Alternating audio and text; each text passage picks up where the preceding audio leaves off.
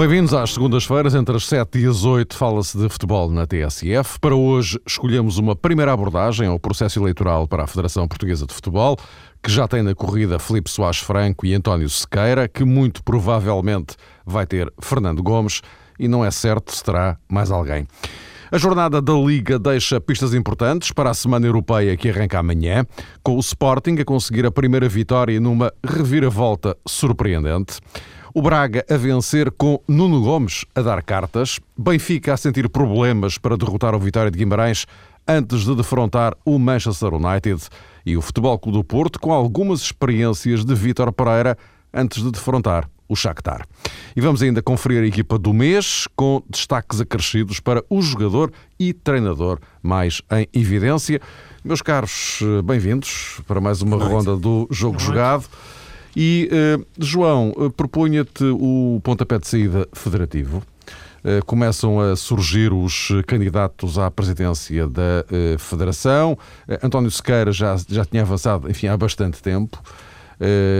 agora tivemos o anúncio oficial de Felipe Soares Franco, só que no mesmo dia, no mesmíssimo dia, poucas horas depois, os clubes da Liga Profissional propuseram Fernando Gomes, que também ele avançasse para a presidência da eh, Federação. No meio disto tudo, eh, grande ponto de interrogação em relação a Fernando Seara, que provavelmente já terá estado mais perto de se candidatar do que agora, e Hermínio Loureiro, que eh, neste fim de semana, e apesar do apoio expresso do Sporting a uma candidatura, se ele resolvesse avançar, Hermínio Loureiro dizia a dizer que se Fernando Gomes disser sim ao convite que lhe foi feito pelos clubes da Liga, então ele, Hermínio, está com Fernando Gomes.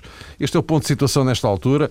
Uh, olhando tão sucintamente quanto possível para esta, eu, eu ia chamar-lhe confusão, uh, mas não sei se será de facto o termo adequado. Mas se calhar até é, Mário. Sim, mas se calhar as coisas também são mais, mais simples do que parecem. É pelo menos estamos... mas dá uma certa, um certo ar de. Uh, pelo menos aqui há umas viragens inesperadas e tudo isto em meia dúzia de horas. É, é verdade, estamos a falar eh, de uma série de nomes. Uh, falta ainda esclarecer se Gilberto Madeiro será ou não candidato. Conforme disseste, há nomes que ainda suscitam pontos de interrogação, concretamente Fernando Seara, também Hermínio Loureiro se calhar um ou outro presidente de uma outra associação de futebol. Não está devidamente definido se pode aparecer mais um candidato de surpresa no meio desta série de nomes, e isso para já dá origem, na minha opinião, uma primeira conclusão. É que a cadeira da Federação Portuguesa de Futebol continua a ser apetecível, apesar dos problemas que muitas vezes uh, se uh, denunciam uh, em torno do edifício federativo parece que a herança de Gilberto Madail continua a ser bastante cobiçada. Essa ideia, penso eu, que deve ser uh, para já sublinhada, porque não é normal, mesmo no contexto do futebol português, em que muitas coisas acontecem, por vezes de maneira surpreendente, não é normal aparecer tanta gente candidata e, sobretudo, uh, denunciando também alguns nomes, o apoio expresso de determinadas fações. E isto remete-nos para um, uma questão que, na minha opinião, tem também a ver com um problema que pode ficar para o futuro. Ou seja, face àquilo que já foi um, dito e assumido por determinadas personalidades, parece claro neste momento que temos duas uh, candidaturas mais fortes. A de Fernando Gomes, eventual candidatura é verdade, mas bastante pressionado para assumir esse desafio, e também a candidatura de Soares Franco. E Fernando Gomes, eh, sem surpresa, é o candidato eh, resultante do universo do futebol profissional. E, ao que parece, Soares Franco é o homem eh, do futebol não profissional, mais ligado, digamos que, a outras fações. E eu acho que o futebol português deveria ter, como presidente da Federação Portuguesa de Futebol, alguém que estivesse em condições, assim que assumisse o lugar, independentemente de um destes nomes ser ou não vencedor, e até pode acontecer uh, uma surpresa até dezembro e aparecer outro candidato, eventualmente com força semelhante, mas independentemente do homem que uh, vier a ser eleito presidente da Federação Portuguesa de Futebol, acho que a sua primeira uh, missão, o seu primeiro objetivo devia ser precisamente pacificar um pouco o futebol português e, e não ter logo como primeira tarefa, uh, digamos que fazer cumprir aquilo que vou determinados clubes ou de determinadas instituições a apoiá-lo. Esta separação clara entre um homem que representa o futebol profissional e outro que representa o futebol não profissional, penso eu, que vai dar origem a um presidente da Federação Portuguesa de Futebol com um, uma dificuldade extra que não, não casa bem com, com o espírito federativo, porque a Federação Portuguesa de Futebol é, obviamente, uma instituição diferente da Liga de Clubes e deveria estar um pouco acima de tudo isto, ou seja, deveria ter como presidente alguém que desse igual valor ou estivesse tão atento ao futebol profissional como a, outras, uh, a outros aspectos que, obviamente, preocupam o, o, aquele que vai ser o sucessor de Gilberto Madail.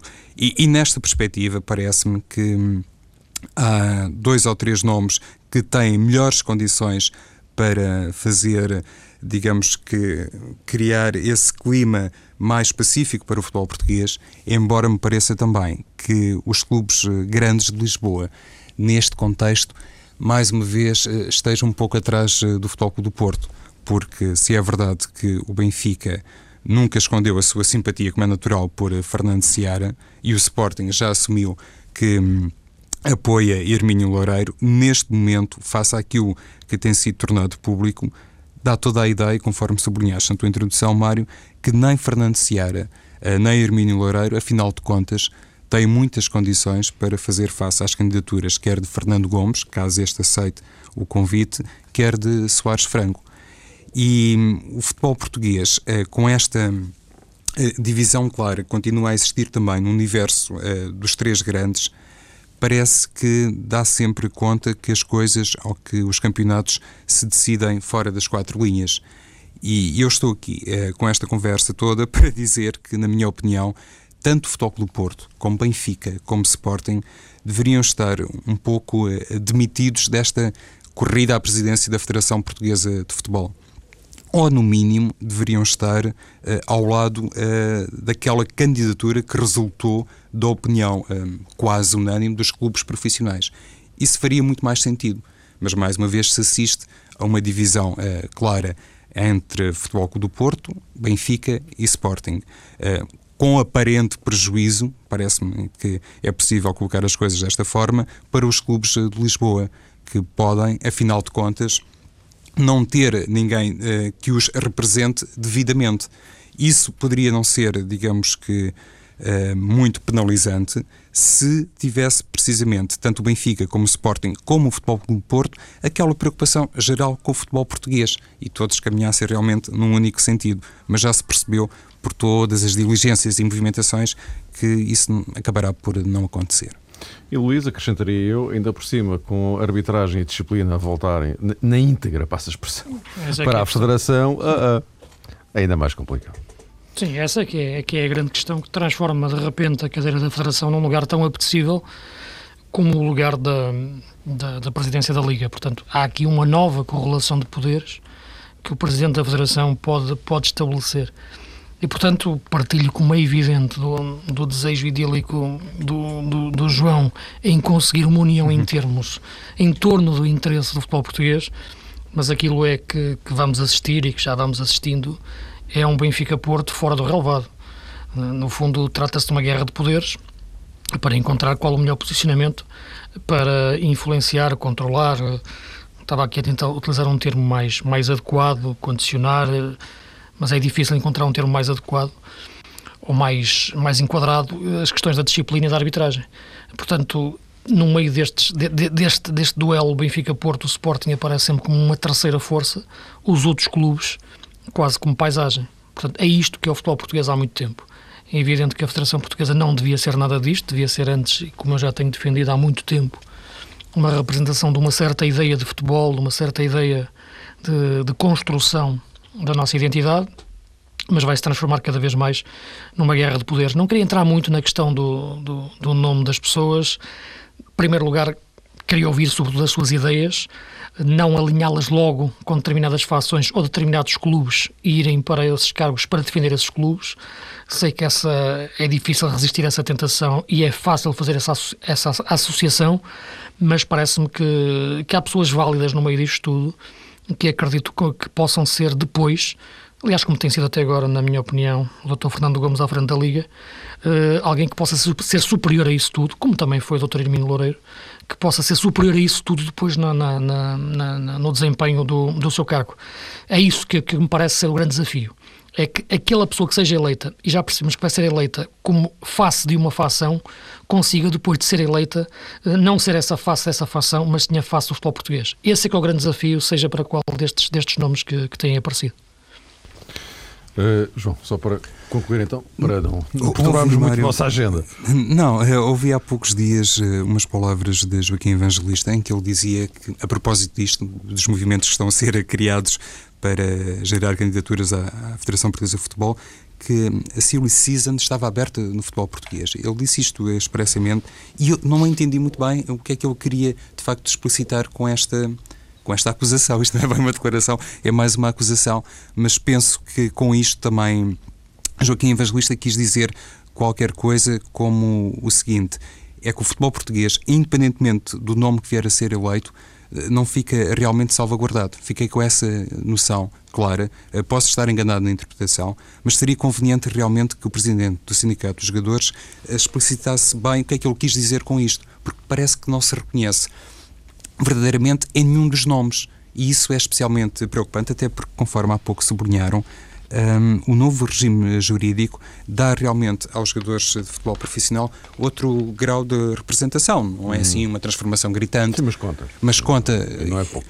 E não é pouco, e, e as tais ideias e, e, a ausência. É verdade que Soares Franco já explicitou uh, alguns temas, mas a ausência de soluções para o futebol português, e o Luís há pouco tocou nisso deve preocupar realmente aqueles que são os verdadeiros protagonistas, que são os jogadores de futebol. E essa declaração de evangelista hum, deixou-me realmente bastante preocupado e seria muito útil que ele uh, tivesse uh, um pouco de tempo para dar um, uma sequência a esse género de declaração.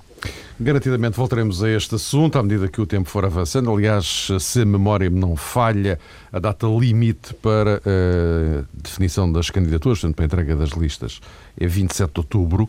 E, portanto, eh, enfim, daqui até lá e depois disso até 10 de dezembro, vamos ter certamente muito que falar e, sobretudo, tentar perceber o que é que vai na cabeça de cada um dos candidatos, porque até este momento eh, pouco ou nada sabemos. Discute-se muito nomes, inevitavelmente, porque eles estão na mesa, mas quanto a ideias concretas, a gente não sabe nada ainda, não é?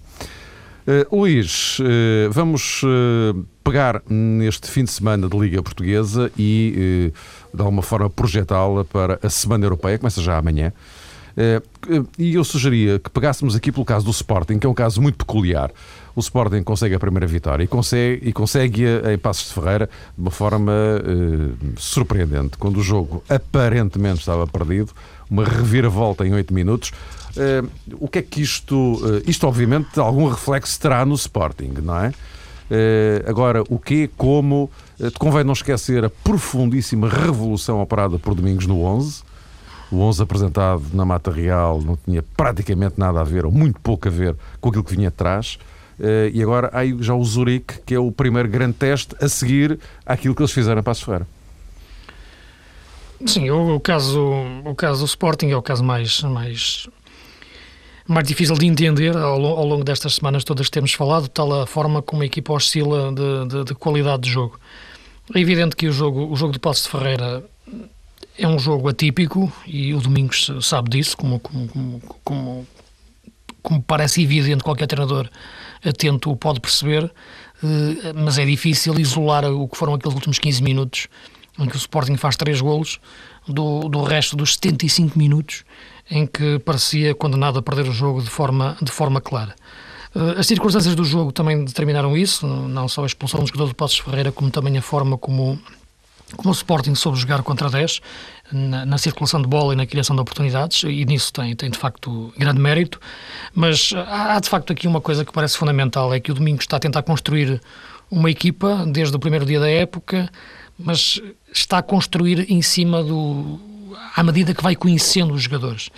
Isto é, não digo que os jogadores não tenham sido contratados com o seu aval, porque foram, mas ele não, não conhecia a maior parte deles, nem do ponto de vista humano, nem do ponto de vista desportivo.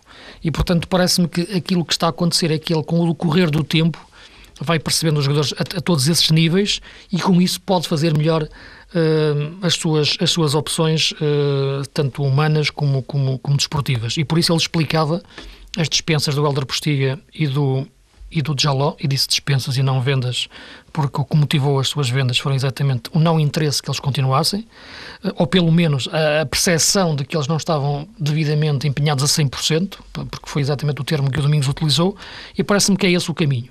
Eh, a revolução que ele faz, em geral, são as revoluções que acontecem quando, quando se perde um jogo. Eh, parece-me que o Sporting tem neste momento o tal jogador que me referia, que, que foi o 16 que vale os outros 15, que é o Elias, dá-lhe um tipo de qualidade de jogo a meio campo que mais nenhum consegue dar, uh, tem um problema que vai continuar a ter em termos, em termos de defesa, uh, sobretudo no, no corredor central, uh, e depois o resto é tentar encontrar o melhor, o melhor equilíbrio. Na Liga Europa não pode jogar Elias, o que deixa sempre alguma, alguma estranheza na contratação de um jogador por aquele valor que não pode depois jogar uma competição europeia, mas também digo que, ao contrário do que dizem, o, para mim o Elias deve ter sido o jogador mais barato que o Sporting comprou esta época, porque eu olho mais também para, para, para a proporção entre a qualidade de um jogador uh, e o preço que, que ele custou. E olhando todos os outros que o Sporting contratou, não seria necessário tantos jogadores, na, na, minha leitura, como já o referi várias vezes aqui no, no início dos nossos programas, uh, menos jogadores, gastando mais dinheiro por cada um, seria, seria mais indicado. A contratação do Elias no, no final de mercado acaba por, por, por vir encontro a esta, a esta ideia e com ele sim eu acho que, que o melhor Sporting pode aparecer. Realmente, o Sporting eh, arrisca-se a ser eh, visto quase como Elias e mais 10, porque a importância que tem na equipa já foi latente eh, na mata real e é de facto um jogador que consegue fazer várias posições no meio campo do Sporting e olhando, por exemplo, para aquela que foi uma das opções de Domingos Paciência diante do Passos de Ferreira, quando abdicou de secar-se, percebe-se que é muito útil ter um jogador com aquele eh, sentido tático e simultaneamente capaz de operar em diferentes uh, zonas. E isso faz realmente de Luís, às tantas, um jogador barato, como dizia o Luís, e creio até que o Luís Duque já se pronunciou sobre isso, dizendo que, na sua ele ótica... Vale, ele vale mais do que custou. Vale muito mais, não é? Acho que até considerou de, desta maneira. Mas uh, aquilo que aconteceu uh, diante do Passos Ferreira, obviamente, não pode também ser dissociado das próprias incidências eh, do jogo e, concretamente, da expulsão de Nuno Santos, que marcou realmente uma fase diferente na partida. Isto não colide minimamente com o mérito eh, do Sporting. O, Luís há pouco falava na circulação de bola que a equipa leonina foi capaz de patentear. E isso numa fase em que o Sporting está extraordinariamente pressionado e até o treinador estava no momento em que o marcador registava 2-0 uh, eh, favorável à equipa da casa, isso deve ser uh, enaltecido, porque uma coisa é a equipa ser capaz, mesmo contra 10, de dar a volta num momento mais uh, tranquilo e mais pacífico. E outra coisa é num contexto de grande pressão em que qualquer lance na área do Sporting poderia inclusivamente suscitar uh, um terceiro golo e aí provavelmente poderia inviabilizar a recuperação uh, leonina. Também estive hum, bastante atento às declarações de Luís Miguel, treinador do Passos, no final da partida, quando ele até teceu algumas críticas à equipa de arbitragem. Não nos podemos esquecer também que o Sporting, ao longo deste campeonato, só temos quatro eh, jornadas cumpridas, mas a verdade é que o Sporting noutros jogos também foi bastante prejudicado e basicamente eu estou aqui a sublinhar este ponto porque me parece que no futebol português eh, as coisas mais ou menos ficam equilibradas em termos de arbitragem, ou seja, os grandes eh, queixam-se muito quando são prejudicados, quando são uh, beneficiados ou quando podem tirar proveito de um ou outro erro, normalmente aí não chamam muito a atenção para esse pormenor. Mas outro, outro aspecto que queria também focar e que teve a ver com, com este primeiro triunfo do Sporting diz respeito à utilização parcial de Ismailov. Está visto realmente que é, é um jogador que não tem condições para fazer os 90 minutos, porque a maneira como ele tem sido preponderante, a forma fácil até como tem concretizado, naturalmente que faz dele uh, mais um dos reforços para esta temporada. E o facto de Domingos Paciência uh, não apostar em Ismailov a partir do, do primeiro minuto, para mim, uh, representa a prova dos nove relativamente àquilo que é a sua condição física. E na Liga Europa, na ausência de Elias, esta uh, condição física aparentemente mais débil de Ismailov dá realmente origem a outro foco de preocupação que não é fácil resolver considerando os jogadores do meio campo do Sporting. Elias tem realmente essa capacidade para fazer vários lugares, Ismailov é outro dos polivalentes, mas uh, sem Elias e com este Ismailov muito condicionado, penso que o Sporting tem realmente eh, um problema ali gritante, eh, que se calhar não vai ser agora muito ilustrável no jogo frente ao Zurique, mas noutra fase da competição ou perante outras equipas pode realmente notar-se mais. Avançando para, perdão, avançando para o Futebol Clube do Porto, amanhã uh, começa com o Porto, justamente, esta Semana Europeia, na Champions de frente ao Shakhtar Donetsk. Luís, o Porto com a vitória de Setúbal Uh, fez aqui algumas uh, experiências, estou a falar mais da segunda parte. Uh, Motinho, Defur, Bellucci, depois Rames, Cristiano Rodrigues, Hulk. Uh, isto significa o quê? Vítor Pereira está a pensar noutra coisa, ou seja, em moldar o Porto na perspectiva dele, numa outra perspectiva. Há aqui alguma intenção deliberada em apontar num determinado caminho? Primeiro lugar, eu penso que, que, que, o ponto de partida é manter aquilo que está bem da época passada. E parece-me que tem sido essa a grande preocupação do, do Vítor Pereira, é manter a equipa intacta nos seus princípios de jogo positivos que tinha na, na temporada passada. Não perder nada do que tinha. E aos poucos ir acrescentando uh, as suas ideias, uh, mas sem, sem, sem mexer na, naquilo que está solidificado. Pelo que eu conheço do Vítor Pereira, pelo que eu conheço do Rui Quinta, que é, que é o seu adjunto, ambos têm uma, alguma devoção pelo, pelo 4-4-2, ou pelo menos por uma equipa que saiba fazer facilmente, sem bola, sobretudo, duas linhas de quatro à frente de dois avançados. Uh, depois permitindo essas dinâmicas que nascem a partir dessa distribuição uh, posicional. Uh, agora, é evidente que as características dos jogadores do Porto, as suas rotinas, a forma de jogar, está dentro de uma matriz do, do 4-3-3 e é a partir daí que o Porto está, está a montar a sua dinâmica de jogo. Agora, as características que os jogadores têm, que tu referiste, podem, em alguns momentos, colocar a equipa nesse, nesse tal desenho, soltando mais, mais Hulk ou o próprio Reimers para, para próximos de, de, de Kleber, que é um avançado que, que eu acho que, ao contrário de, de por exemplo, Falcão, necessita de ser mais, mais, mais apoiado de perto uh, ter, ter, de sentir outros jogadores ao seu lado, ver outros colegas ao seu lado com quem possa jogar em apoios e desmarcações curtas. Portanto, parece-me ser por aí que, que, que o Vítor Pereira quer, quer trabalhar a equipa.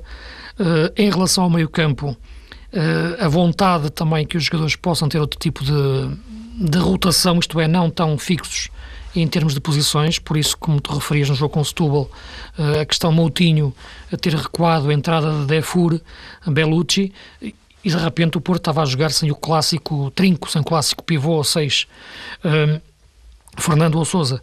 Uh, Parece-me que aquilo que eu noto é que, é que Fernando de facto tem ganho um protagonismo agora ou recuperou o protagonismo na equipa, eu que pensava que, que, que o Porto precisava de outro pivô, e continuo a pensar, mas uh, perante a dificuldade de Souza dar o andamento certo àquela posição e percebendo-se que aquela posição tem que ser, sobretudo a nível internacional, uma referência em termos de equilíbrio defensivo, Fernando vai, vai voltar a recuperar um lugar para o qual me parece que, em termos de dimensão de construção de jogo, é algo limitado a uma equipa de top como o Porto.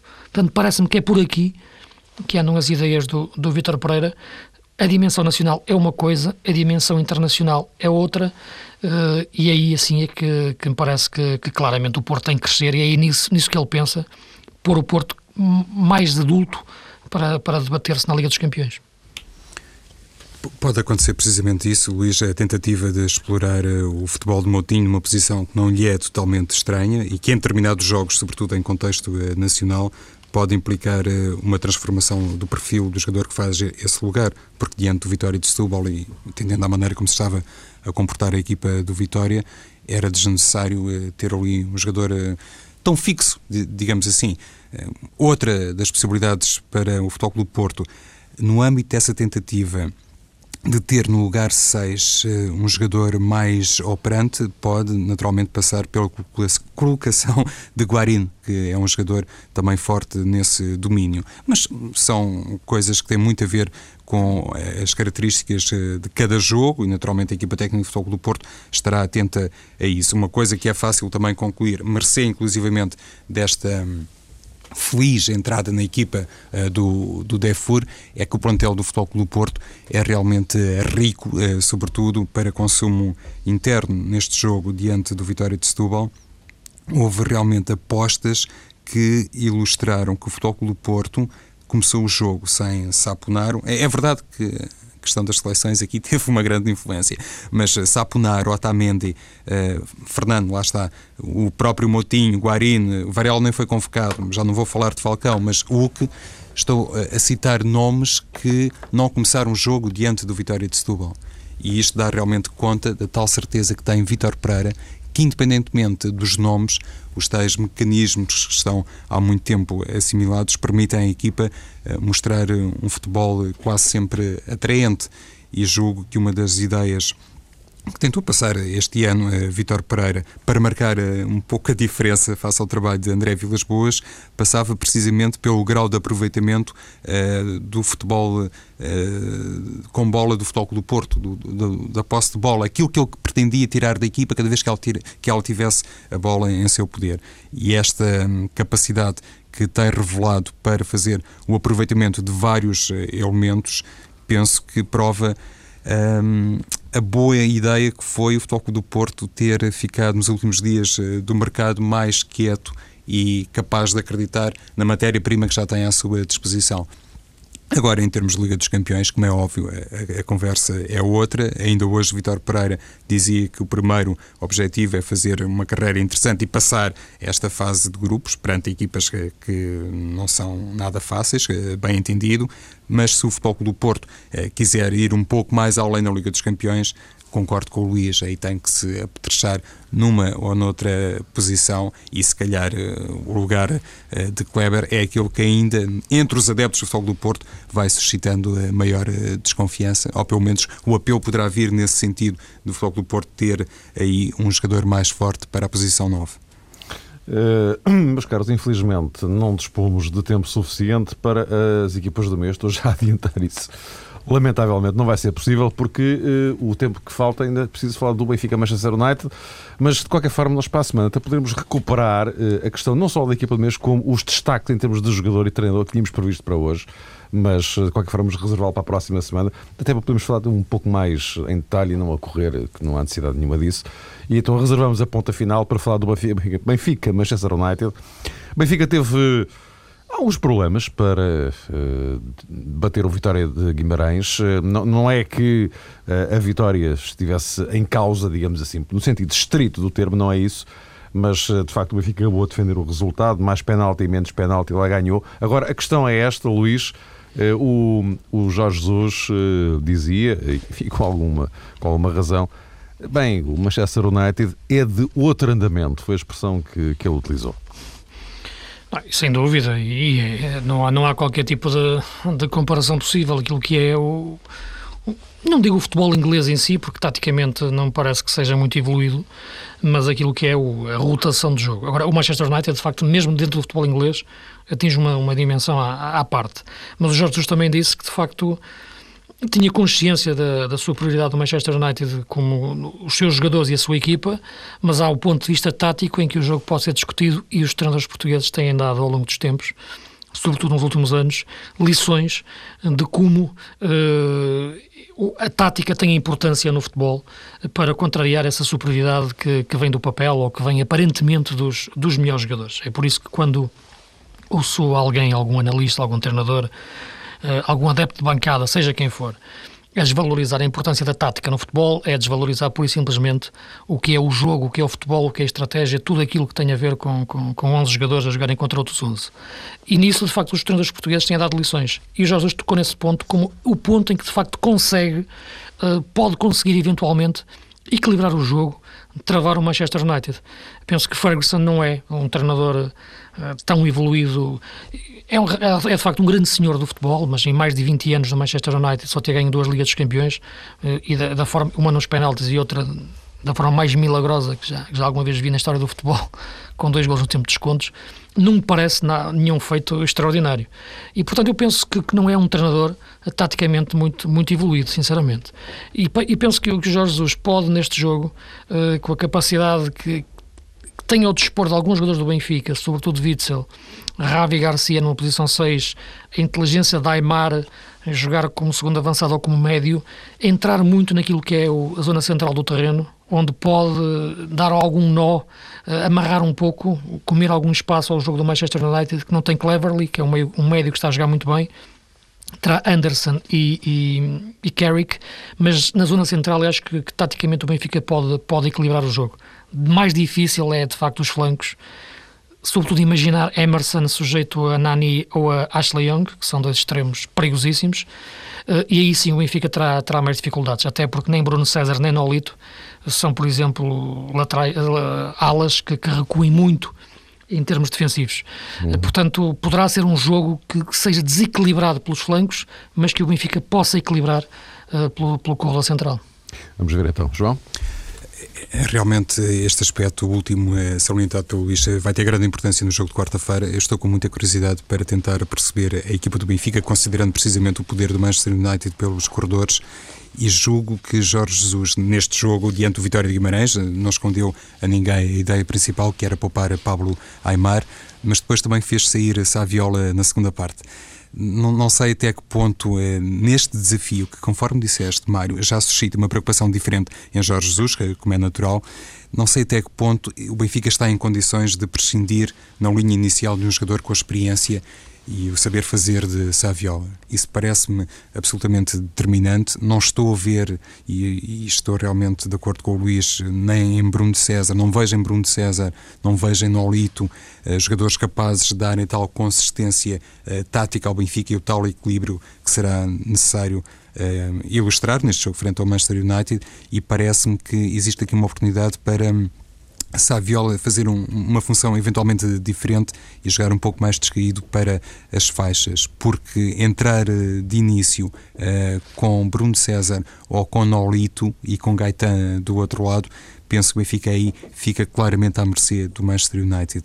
Por outro lado, é verdade que Saviola não está assim muito habituado e já não tem, se calhar, muita idade para isso, para jogar uh, nos flancos e nos corredores em permanente vai e vem. Isso é uma tarefa desgastante porque nada vale uh, fazer uso de um jogador com a experiência de Saviola e dizer-lhe para jogar mais descaído para a direita ou para a esquerda, se ele depois não tiver o fogo suficiente para, por exemplo, uh, uhum. lidar com um adversário como Evra. Esse, uh, para mim, vai ser o aspecto determinante no jogo entre o Benfica e o Manchester United e perante aquilo que já foi possível observar de Jorge Jesus, parece-me também claro que o empate não, não será mal visto no estádio da Luz. E pronto, aguardar por esta semana europeia, que integra também o Birmingham Braga e Nuno Gomes lá voltou aos golos. Voltamos para a semana para espreitar o que isto vai dar e olhar para a frente.